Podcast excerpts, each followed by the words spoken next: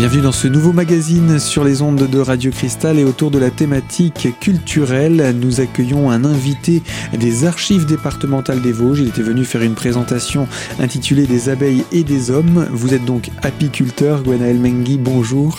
Bonjour.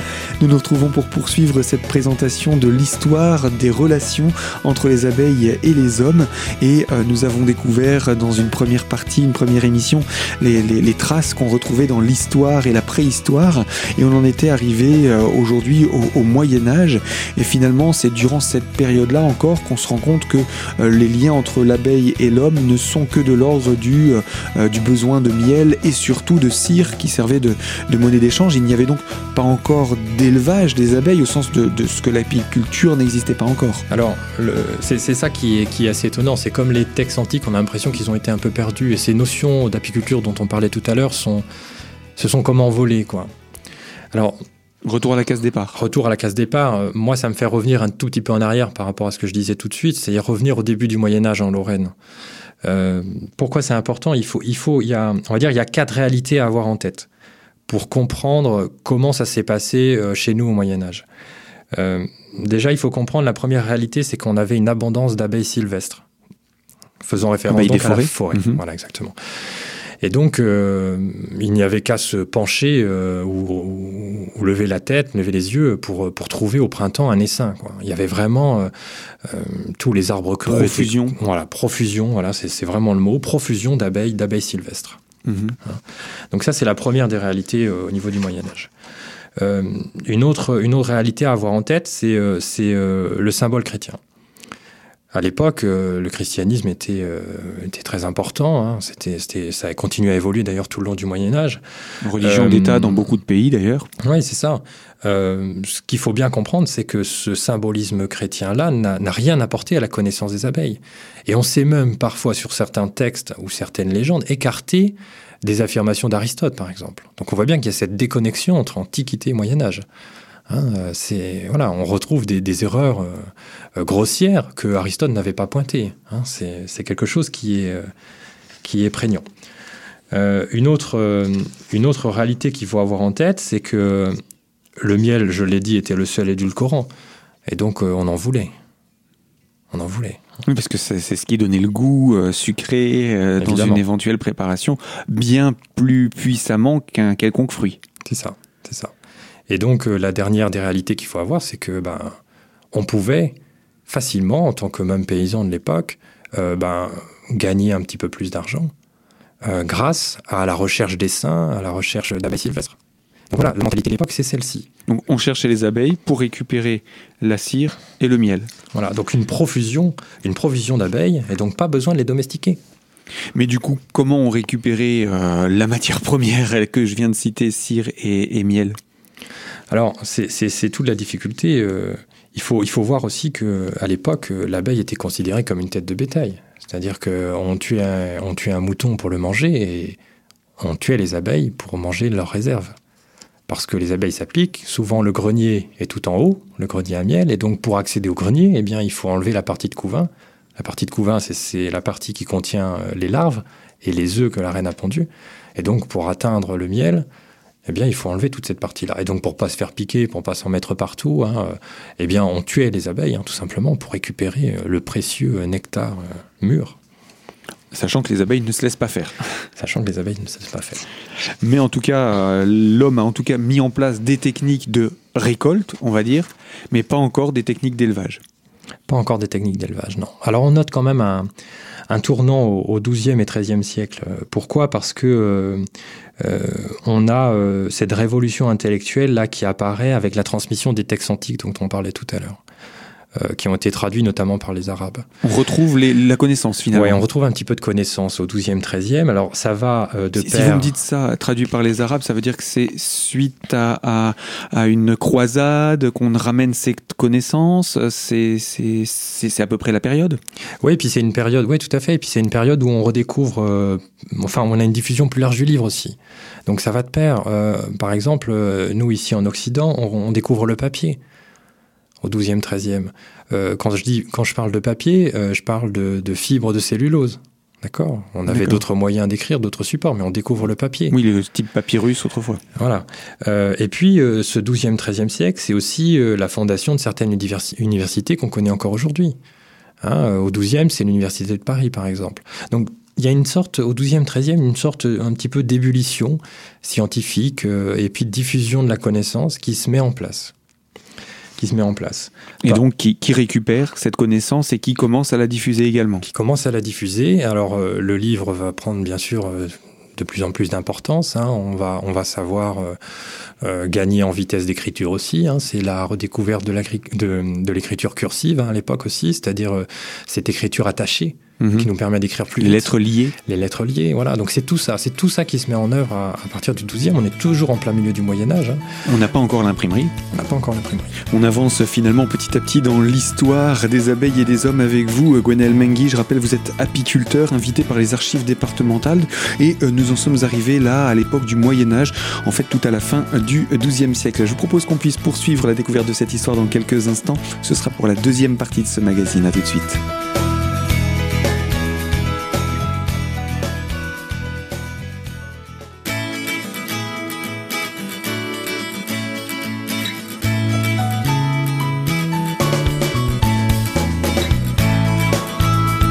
Deuxième partie de ce magazine culturel consacré à la thématique des abeilles autour des archives départementales des Vosges. Gwenaël Mengui, apiculteur, était invité par les archives pour parler de l'histoire des abeilles et des hommes et des techniques d'apiculture. Avec lui, nous découvrons l'histoire qui a lié le petit insecte et l'être humain et nous en sommes arrivés à la fin du XIIe siècle, donc en pleine période moyenâgeuse. Euh, nous allons vous laisser maintenant la parole, Gwenaël Mengui, pour découvrir ce qui se passe après. Au XIIIe siècle, il y a quelque chose d'important qui se met en place euh, en France et particulièrement en Lorraine et dans les Vosges, c'est le droit seigneurial d'abbayage. Ouh, alors qu'est-ce que c'est que ça? Alors ça, c'est très important. Euh, donc on l'a dit tout à l'heure quand on a posé les, quatre réalités, que l'abeille était abondante et que chaque trouvaille était vraiment euh, quelque chose d'extraordinaire parce qu'on pouvait y gagner. D'accord? Alors évidemment, c'est pas passé inaperçu auprès des ducs, de Lorraine de l'époque, ni ça des représente une richesse, donc ça un impôt. Voilà, exactement. c'est ce qu'on a appelé le fameux droit d'abbayage. Alors, ce qui est vraiment euh, fascinant, euh, enfin moi que j'ai trouvé extraordinaire parce que c'est mon premier pied euh, dans, dans, la recherche historique et dans les archives, hein, notamment départementales, mais mhm. c'est toutes les chartes de l'époque qu'on retrouve Hein, à cette époque-là du XIIIe, qui euh, nous explique comment étaient partagées euh, ben, ces fructueuses trouvailles. Hein. donc je, répète, mais c'était vraiment ça. Comment étaient partagées à l'époque euh, c'est voilà. Alors souvent, on parle d'inventeur. L'inventeur, c'est celui qui trouvait les saints. Hmm. Donc celui qui trouvait les saints, eh ben, il avait bien de la chance. Et en fonction des localités où il se trouvait euh, en Lorraine ou dans les Vosges, eh bien la charte locale ou les coutumes locales s'appliquaient. Alors souvent, quand on restait sur le domaine public, c'était euh, bah, la moitié euh, de cet essaim-là à l'inventeur, c'est-à-dire celui qui avait fait la trouvaille, et puis l'autre moitié, eh bien au, au, seigneur, au propriétaire des lieux, quoi. Hmm. Donc soit les ducs, soit les seigneurs, soit soit le clergé, hein, soyons, soyons oui, bien sûr. Voilà. Et donc bah, ça c'était c'était très très important. Euh, donc évidemment, euh, toujours à cette période, bah, l'abeille se répandait. Euh, on voit dans les registres que certains paysans en font leur spécialité. Hein, de rechercher des de abeilles. rechercher les abeilles, bien sûr. voilà, donc ça c'était quelque chose de, très important. On trouve également dans les chartes des détails croustillants. Hein. On trouve aussi des détails sur propriété privée. Hein, par exemple, comment ça se passait? Euh, Alors là, il pouvait y avoir euh, ben, un tiers au propriétaire, deux tiers à l'inventeur, euh, etc., etc. On pouvait s'arranger entre guillemets avec le propriétaire plus ah. facilement qu'avec un seigneur? Je sais pas. ça, je peux pas vous dire. Je peux pas vous dire. Non, mais toujours est-il qu'il y avait des choses qui se mettaient en place, notamment pour suivre les essaims, puisque évidemment, l'inventeur qui trouvait un essaim, c'était un petit peu le cas quand un essaim partait, on lui suivait des yeux il y avait des chartes qui allaient jusqu'à même détailler euh, et dire, ben voilà, si vous perdez l'essaim des yeux, il ne vous appartient plus. Mmh. Ou même si c'est un essaim qui s'est échappé de votre panier, puisque c'était une ruche en panier un petit peu à l'époque, hein, ça s'est arrivé un petit peu après, mais je pense qu'il devait commencer à en avoir. Euh, eh bien, si l'essaim partait et qu'on le perdait les yeux, bah, c'était fini, il ne nous appartenait plus. Donc il y a un certain nombre de chartes comme ça que, qu'on retrouve, c'est, vraiment, euh, vraiment très intéressant. Et on trouve d'ailleurs beaucoup de, beaucoup d'images hein, dans, les, dans les livres anciens euh, et même à, l'imagerie d'Épinal, hein, euh, sur des images plus récentes, sur le suivi des essaims, où euh, bah, l'objectif c'était de se faire remarquer. et d'arriver à, à ce que l'essaim se pose rapidement quand il s'en va d'une ruche. Quand vous dites se faire remarquer, c'est-à-dire que les abeilles nous remarquent nous? Non, non, c'est se faire remarquer de la population pour être sûr que la population voit que les cinq qui est en train de voler nous appartient. Nous en sommes l'inventeur. Voilà, c'est ça, nous, il nous appartient. Et donc on n'hésitait pas à prendre casserole, bâton, on faisait un brouhaha pas possible pour suivre cet essaim. Euh, et on essayait de le faire se poser. Euh, d'ailleurs, plusieurs, plusieurs dires nous, nous qu'on arrive à lire comme ça dans les écrits, nous, nous mentionne le fait que le fait de faire du bruit, ça faisait euh, se poser les seins, ou le fait de, de lui jeter du sable. Hein, ça, ça, imitait finalement en quelque sorte la pluie, et quand il y a la pluie arrive, un essaim se pose très rapidement. Donc voilà, il y a toute cette coutume-là, donc on retrouve des images d'épinal. Hein. donc c'est vraiment, vraiment très intéressant. Euh. Alors tout ça, c'est voilà, tout ça c'est le 13e, c'est le 14e. Donc le droit d'abbayage se met en place. D'accord. Donc ensuite, il y a, une autre étape euh, au Moyen Âge en Lorraine, c'est la mise en place des ruchers domaniaux. Là, carrément, on va fabriquer un lieu de vie pour euh, l'abeille, et donc, qui dit lieu de vie, dit lieu de production. Alors voilà, c'est ça. Euh, c'est ça. C'est-à-dire que le droit de l'abbayage, eh bien, rapporte de l'argent. Autrement dit, les ducs et les seigneurs de l'époque disposaient de, revenus liés à l'abbayage. Alors, comment on le sait? Ben, Tout simplement parce qu'on a des registres précis de, de, chaque gruerie. Alors, j'avais pas encore utilisé ce mot. Gruerie. Alors, une gruerie, c'est euh, un mot déjà, euh, on va dire, euh, typique de l'Est de la France. D'accord. c'est une division du territoire forestier. Donc, surtout dans les zones, dans les territoires où il y a beaucoup de forêts, on divisait le territoire en domaines euh, domaine du clergé, de l'abbesse ou de voilà, en domaine euh, des ducs, domaine des seigneurs locaux. Hmm. On divisait le territoire et chaque territoire, chaque domaine s'appelait une gruerie. Et j'imagine que qui dit gruerie dit impôt également pour euh, même l'inventeur de l'essaim. Mais je vous propose, Gwenel Mengi, qu'on en parle dans quelques instants pour la troisième partie de ce magazine consacré à l'histoire des abeilles et des hommes. A tout de suite sur notre antenne.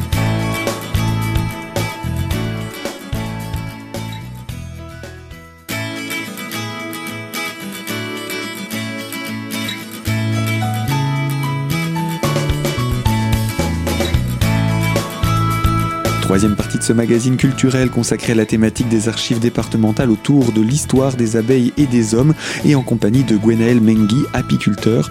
Je rappelle que vous avez été invité par les archives départementales pour une conférence sur la thématique des techniques et technologies autour de euh, l'apiculture et ce depuis euh, le début de l'Antiquité. Euh, nous en sommes arrivés dans nous dans la découverte de l'histoire au Moyen Âge et vous nous parliez de partage de, des terrains forestiers et ce sont ce qu'on appelle les grueries qui, j'imagine, j'imagine, devait également impliquer un impôt pour l'éventuel découvreur, euh, qu'on appelle l'inventeur, celui qui découvrait un essaim d'abeilles. J'imagine qu'il devait payer un impôt à celui qui avait la gruerie sur le terrain. Alors c'est pas tout à fait comme ça que ça se passait. C'est pas tout à fait comme ça. En fait, euh, il y avait toujours euh, cette problématique de l'inventeur qui trouvait, qui trouvait l'essaim. là se posait un problème, c'est-à-dire comment partager cet essaim? Comment le partager? Alors ça peut être un essaim dans la nature, euh, bon, bah, on peut pas le partager puisqu'il n'y a pas de miel, il n'y a pas de cire, il nous intéresse pas. Donc on le met dans une boîte. Parce que l'essaim, on rappelle, ce sont les abeilles qui migrent. Ce sont les abeilles qui migrent. Alors je fais une parenthèse, en effet, c'est euh, aujourd'hui on le sait, on le connaît bien. Hein. À l'époque ils ne le savaient pas, euh, mais un essaim, c'est la reine généralement âgée d'un an ou de deux ans d'une ruche qui quitte la ruche dans laquelle elle est avec la moitié de la colonie et la moitié des provisions pour aller refonder une colonie ailleurs. Alors aujourd'hui, ça a plusieurs avantages, c'est que ça limite les maladies et ça permet euh, de faire quelque chose que les abeilles n'arrivent pas à faire, c'est-à-dire nettoyer leur habitat. Elles n'arrivent pas à nettoyer leur habitat, c'est-à-dire que les cires qu'on a l'habitude de voir blanches ou jaunes, euh, au bout d'un moment, elles sont complètement noires mhm. parce qu'elles ont eu beaucoup de couverts. Voilà, donc ça c'est la petite parenthèse. Donc tous les ans, on a de l'essaimage. Donc on dit toujours en apiculture que une ruche qui essaime, bah, c'est une ruche qui ne donnera pas de miel pour l'apiculteur. Parce que la moitié de la récolte est la partie. récolte est partie, bien sûr. Donc si on a une mauvaise saison en plus, les apiculteurs sont souvent obligés de nourrir. Hmm. Bon, alors du coup, euh, on se posait en effet ensemble la, la question du partage d'un essaim, ou plutôt euh, la partage le partage déjà d'une colonie d'abeilles déjà installée dans un tronc, par exemple. Comment on fait? Alors bien sûr, on coupait le tronc. Déjà ça, à l'époque, on n'hésitait pas à le faire. On coupait le tronc. Carrément. Carrément. Et puis bah, là, on a deux options pour partager.